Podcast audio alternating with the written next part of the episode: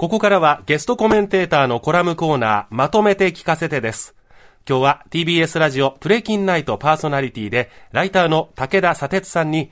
第三者として父を考えると題してお話を伺いますが、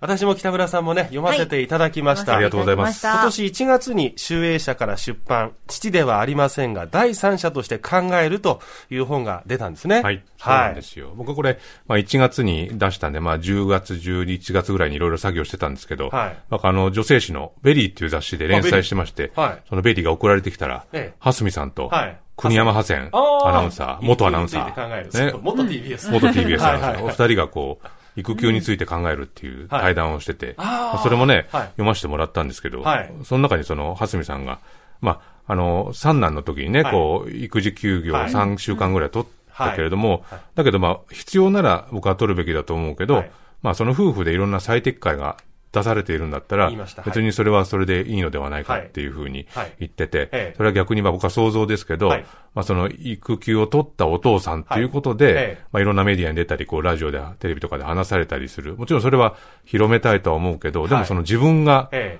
もうこれが正解なんだっていう感じではい。出ることとかにも、うん。まあプレッシャーというのか、いろんな考えがあるんじゃないかなっていうふうに思ったりしてえたんですよね。はい。おもんばかっていただきありがとうございます。でもそれってだから、まあ僕は今回、まあ自分は結婚はしてるけど父親ではないっていう立場なんですけど、まあこれ帯にですね、まあええ。子供のいないあなたには分からないと言われるけどっていうことと、まあそうではない立場から見えてきたことっていうことを書いたんですけど、え。まあなんかこう、今、いろいろなこう、当事者の声を大切にしようっていうことがすごく言われるようになって、それはものすごく大事なことなんですけど、はい。もしかしたらその一方で僕が今言ったように、ええ。当事者にその言葉をちょっと押し付けてるというか、はい。求めすぎてるんじゃないかっていう感覚もあるんですよね。えで例えばよくその SNS 等で議論される、まあ、バスでベビーカーをあの広広げてたら、畳めっていうふうに言われましたと。はい。で、その時に何が一番必要かって言ったら、その言われた側が、あの、主張したりとか、謝ったりっていうことではもちろんなくて、はい。その周りにいる人たちが、いや別にそんなのいいじゃないですかっていうふうに言う社会を作ることだと思うんですよね。そう考えるとやっぱり、当事者の考えももちろん大事だけど、その周りにいる人たちがやっぱり考えを持って何かを言っていかないと、はい。こう世の中の仕組みって変わらないんじゃないかなっていうことを思ったので、ええ。そうじゃない立場って、これは別に父親とか、えーっていうことに限らずね、はい。ではない立場から第三者が考えるってことがもっとあってもいいんじゃないかなっていうことをですね。そうですよね。一冊にまとめてみたんですよね。本の中にも書かれてるんですけど、例えば育児の話、家事の話って、ええあの、答えている人ってやっぱ子育てをしている人に限られてる気がするんですよ。うん。そうではない目線から子育てについて語った、まあ、連載とかって限りなく少ない。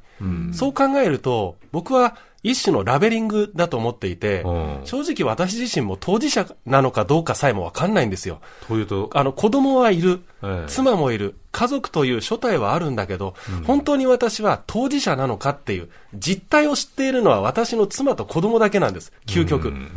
だから僕も、本当に当事者として喋れているのかっていう不安もあるし、うんいるいないじゃなくて、子供がいる人の中にもグラデーションがあるっていううん。ところは知ってほしいなとは思ってましたけれども。やっぱ人間は本当にどんなことであっても、あることには当事者であることには非当事者、うん。第三者なわけじゃないですか。はい。で当然みんな人生1回目なわけだから、はい。その今選んだ選択肢ってこれは初めてやることだし、逆に言うとその初めてやること以外ははい。やったことないっていう状況にあるわけじゃないですか。はい。だからそういう、まあ、子育て政策なんかもと当然当事者に話を聞くっていうことは大事なんだけれども、はい。まあその一方で、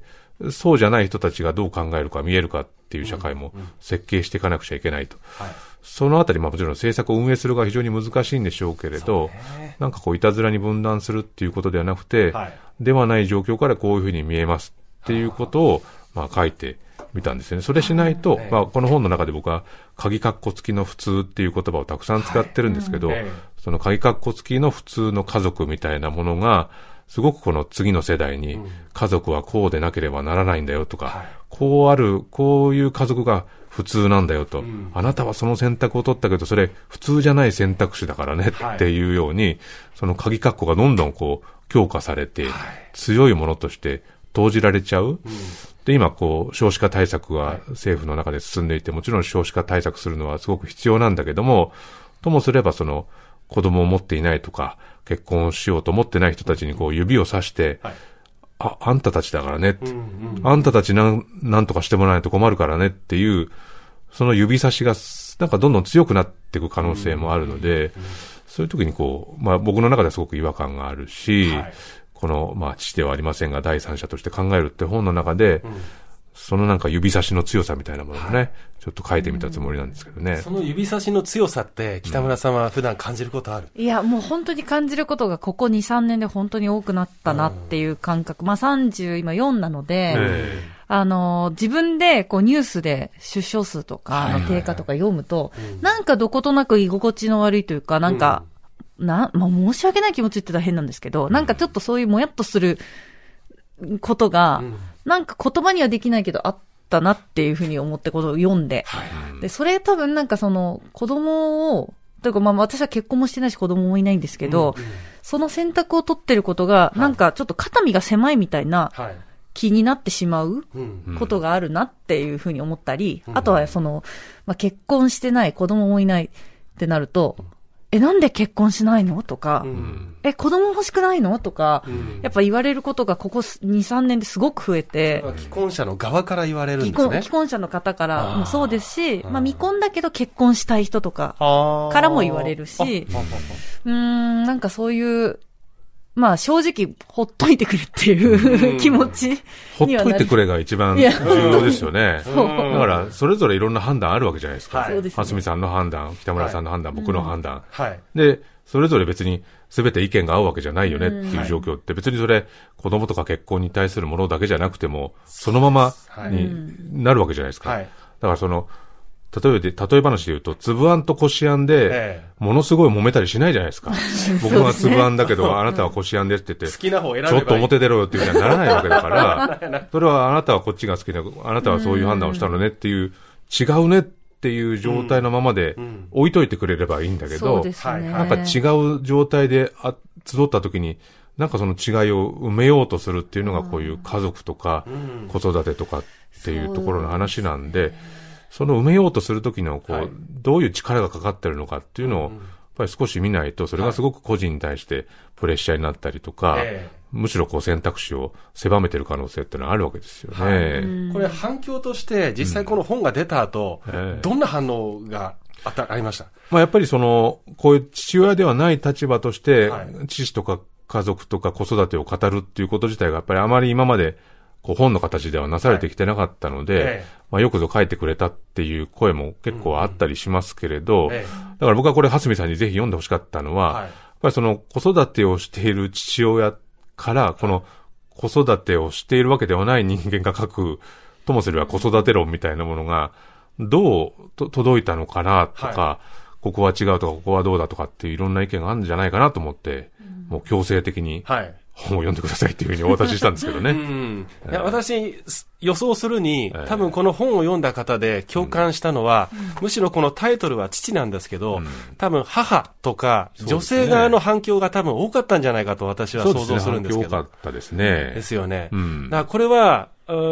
今の時代となっては悪い意味で、やっぱり子供と女性って、やっぱりものすごく結びつきが強いものとして、延々と脈々とこう、つ続いてしまっているってことが浮き彫りになったなって実感としてあるんですよ。だ男に関してはあんまりこれに対する感想って、うん、多分なかったんじゃないかなっていう。そうですね。まあ、その本の中でもやや否定的に書いている、まあ、父親の子育て像として、はいはい、こう、いかにもこう、オプション的に、オプションですね。子育てを語るっていうところ、はい、でも、それこそいろんな雑誌メディアとかテレビメディアとかの、ある種功罪というかですね、はい、そういうふうに、ちょっと盛り上げていこうよっていうところの中で、まだその、まあ今、蓮見さんおっしゃってた、こう、母親と子供のすごく距離の近さみたいなものと、ちょっとまた別の語られ方を知ってるところもあって、まあそれをこう、それこそ第三者の目線から見て考えてみたとい。うことなので、まあぜひね、ちょっと、ではないという人がどういう考え方をしているのか、これもまた一例でしかないですけど、ぜひ見て、あの、読んでいただきたいなと思ってますけどね。そう。もっともっとね、伺いたいことたくさんあるんですけど、例えば共感をするには当事者じゃなきゃいけないのかって。うん、これってまあ子育てに限らず、うん、私なんかもそうですけど、ニュースについて喋るって。いや、私はじゃあ LGBT、まあ異性の人が好きなタイプの人間なんですけど、じゃあその人たちの経験を私はしてないけど喋っちゃいけないんですかとか、戦争経験ない、したことないんですけど、戦争の話しちゃいけないんですかとか、そういうことになっちゃうじゃないですか。もう話足りないなら来週来ますけどね。また2年後ですか。むしろプレイキンナイトに我々が行くっていう方法もね、ありますけれども、またぜひ、佐哲さん、あの、折に触れて、ぜひスタジオにも折に触れて。折に触れて。受け止めましたよ。ありがとうございます。よろしくお願いします。えー、今日は武田さんに第三者として父を考えると題してお話を伺いました。今日のゲストコメンテーター TBS ラジオプレキンナイトパーソナリティでライターの武田佐哲さんとはここでお別れです。佐哲さん、ありがとうございました。ありがとうございました。